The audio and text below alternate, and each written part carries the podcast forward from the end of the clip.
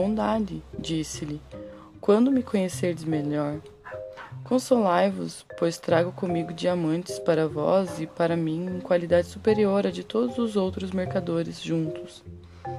Os que eles têm são devidos ao acaso, ao passo que escolhi pessoalmente no fundo do vale os que encontraram que encontram aqui nessa bolsa. Assim mostrei-a. Não havia terminado de falar quando os demais mercadores me rodeavam, boquiabertos por me verem e ouvirem a história que, lhe, que lhes contei. Mais do que estratagema imaginado por mim para me salvar, admiraram minha ousadia em tentar. Levaram-me para o seu abrigo e lá, aberta a bolsa na presença deles, surpreendeu-os o tamanho dos meus diamantes. Confessaram-me que nas, nas cortes por eles frequentadas nunca tinham visto coisa que pudessem se comparar. Supliquei ao mercador a quem pertencia o ninho para qual eu fora transportado, pois cada um tinha o seu, que escolhesse dentre os meus diamantes quantos desejasse contentou-se com um, e dos menores. E como eu insistisse para que recebesse outros, sem receio de me prejudicar, disse-me: Não, estou satisfeito com esse. Assaz preciso para me poupar o trabalho de outras viagens de hoje em diante. Passei a noite com os mercadores, aos quais contei pela segunda vez a minha história, satisfazendo assim a curiosidade dos que não tinham ainda ouvido. Não conseguia refrear minha alegria quando me lembrava de estar livre dos perigos que vos escrevi. Parecia sonhar e não conseguia convencer-me de que nada mais tinha de temer.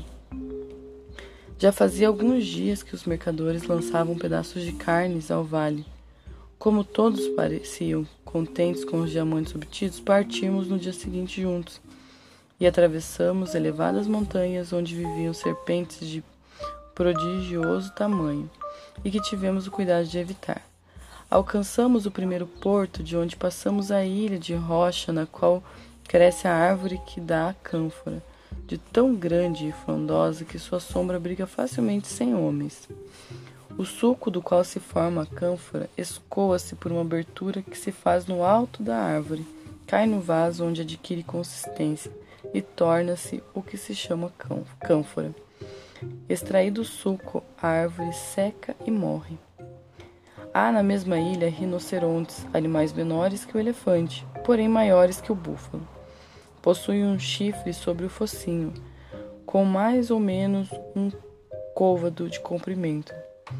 Este chifre é sólido e cortado ao meio, de uma extremidade à outra. Na parte de cima vêm sinais brancos que representam a figura de um homem. O rinoceronte luta como um elefante, fura-o com seu chifre por baixo do ventre, levanta-o e leva-o na cabeça. Mas, como o sangue e a gordura do elefante caem sobre seus olhos e o cegam, tombam por terra, o que vai causar-vos admiração. O roque, baixando, agarra-os e o leva-os como alimento para os seus filhotes. Silêncio, várias outras particularidades dessa ilha por receio de vos aborrecer. Nela toquei algum dos meus diamantes por excelentes mercadorias. De lá rumamos para outras ilhas. Finalmente, após termos to tocado em várias cidades da terra firme, chegamos a Bassorá, de onde me dirigi para Bagdá. Ali a primeira coisa que fiz foi dar grandes esmolas aos pobres e comecei a desfrutar a imensa riqueza trazida e ganha com tanto trabalho.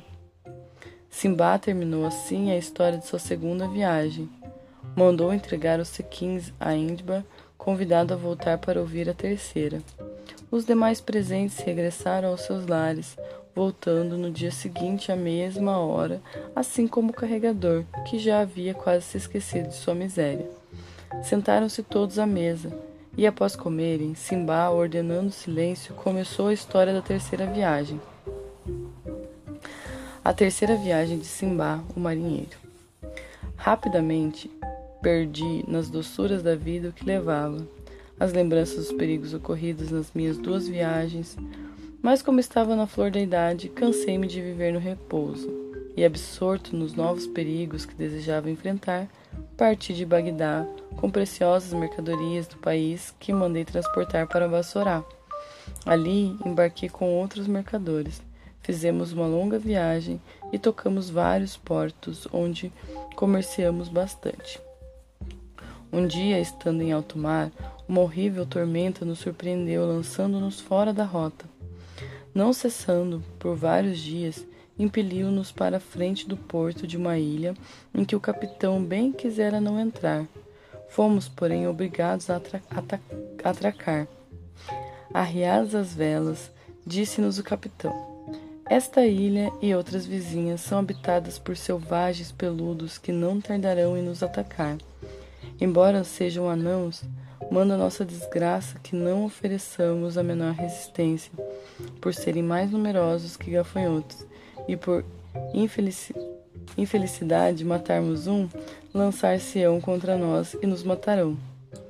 O dia, iluminando o aposento de Shariar, impediu que Sherazade prosseguisse. Na noite seguinte, contou ela a sua história.